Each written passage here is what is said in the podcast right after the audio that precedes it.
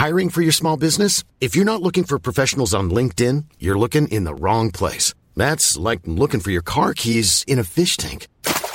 LinkedIn helps you hire professionals you can't find anywhere else, even those who aren't actively searching for a new job but might be open to the perfect role. In a given month, over 70% of LinkedIn users don't even visit other leading job sites. So start looking in the right place. With LinkedIn, you can hire professionals like a professional. Post your free job on linkedin.com slash people today. Bonjour à toutes et à tous et bienvenue dans ce Morning Mood du lundi 1er novembre. J'espère que vous avez passé un excellent week-end. Alors nous sommes passés à l'heure d'hiver et du coup Wall Street ouvrira une heure plus tôt que d'habitude, c'est-à-dire à partir de 14h30. Donc attention concernant les statistiques macroéconomiques qui avaient lieu jusqu'à présent à 14h30 auront lieu du coup à 13h30 et cette semaine sera quand même très intense en termes de publication macroéconomique, notamment avec mercredi le FOMC, le fameux discours de Jérôme Powell. Alors est-ce qu'il y aura inflation ou pas? Oui, il y a inflation et oui, il y aura inflation. Est-ce que ça va l'inquiéter euh, plus euh, que ça ou non? Ça, ça va être la grande question à laquelle il va devoir répondre. Notamment, on l'a vu avec Christine Lagarde qui a dit que l'inflation sera plus forte et plus longue que prévu. Euh, à voir si resserrement de la politique monétaire il y aura, notamment le fameux quantitative easing qui devra à un moment donné au moins se réduire. Alors, pour le moment, il n'y a pas d'aversion risque plus que ça. Hein. On a des indices américains qui sont toujours, vous le savez, sur des records historiques. C'est tiré notamment par ces publications de résultats qui, pour la majorité d'entre elles, sont positives. Alors positive, pas, ça veut dire résultat net positif. Ça veut dire que sur donc on prend l'indice SP500 parce que c'est l'indice large américain. Euh, il est quand même assez représentatif de la, situation, notamment aux États-Unis. Hein. Et puis les États-Unis de toute façon drive l'ensemble de la planète, en tout cas en termes de marché financier.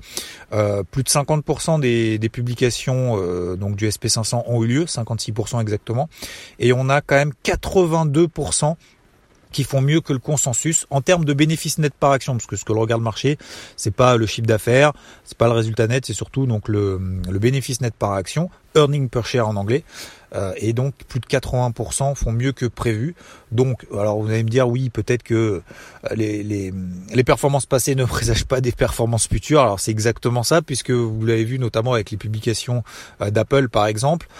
bah, il y a des, des, des pénuries en termes de composants, il y a des hausse, bien évidemment, puisqu'il y a inflation, il y a des hausses quand même du, du prix des, des, composants et de tout le reste. Hein, d'ailleurs, peut-être même d'ailleurs, vous allez, moi je suis allé chez le boulanger ce matin, euh, augmentation des prix à cause de la, la, la, hausse des matières premières en fait, hein, tout simplement. Donc euh, même chez le boulanger, ça commence par là, euh, répercute du coup euh, le prix des matières premières sur le sur le consommateur. Donc forcément, il y a inflation. Euh, donc je disais euh, donc globalement dans le contexte voilà. Donc inflation le taux à 10 ans aux États-Unis à 60% on reste toujours là au-dessus. Euh, d'ailleurs en France hein, 2,6% d'inflation au mois d'octobre. Donc oui on est en plein dedans.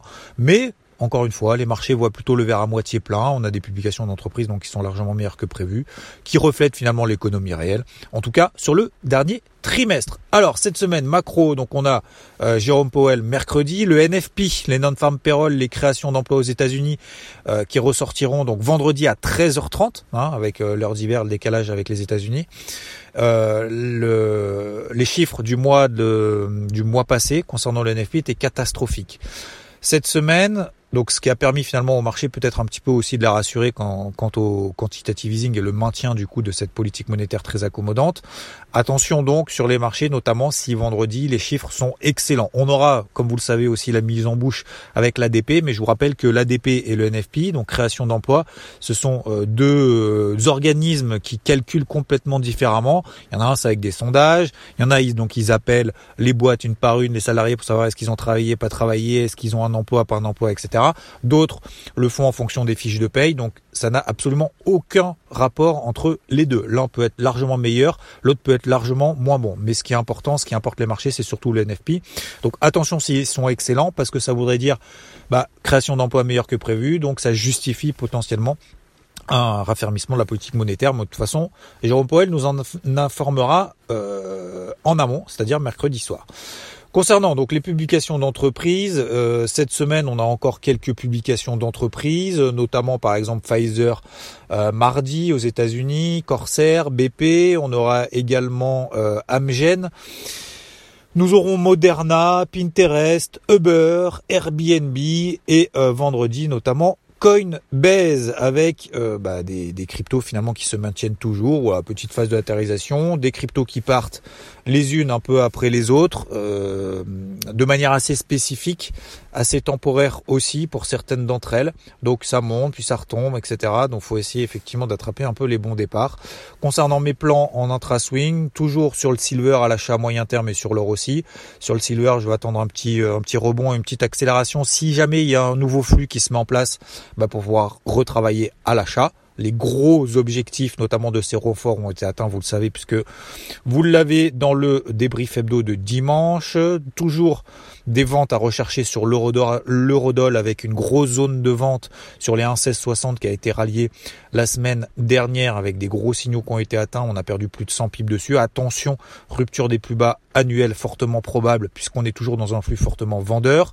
Vente sur les indices pour le moment bah non, sauf si on a un breakout baissier daily, c'est-à-dire que si on passe en dessous des plus bas de on aura une première indication. Bien évidemment, plutôt à travailler l'indice le plus faible. Hein, ça sert à rien d'essayer d'anticiper que le plus fort va rattraper les plus faibles.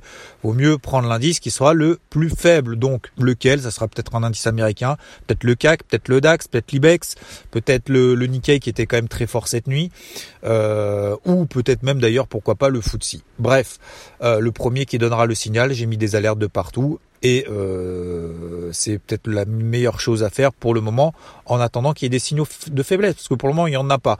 Acheter maintenant, comme vous le savez, je vous ai donné, partagé mon avis dans le débrief hebdo hier. Euh, pour moi, c'est beaucoup trop tard. Fallait le faire 6-10% plus bas. Quand tout le monde s'inquiétait que tout allait s'effondrer, bah, finalement, on a réalisé des nouveaux records historiques. Là maintenant, le timing acheteur n'est plus euh, présent, notamment en swing. Alors en intraday, ça n'empêche pas, mais je parle vraiment en swing sur des unités temps de plusieurs jours. Le ratio, ce qu'on appelle potentiel par rapport au risque.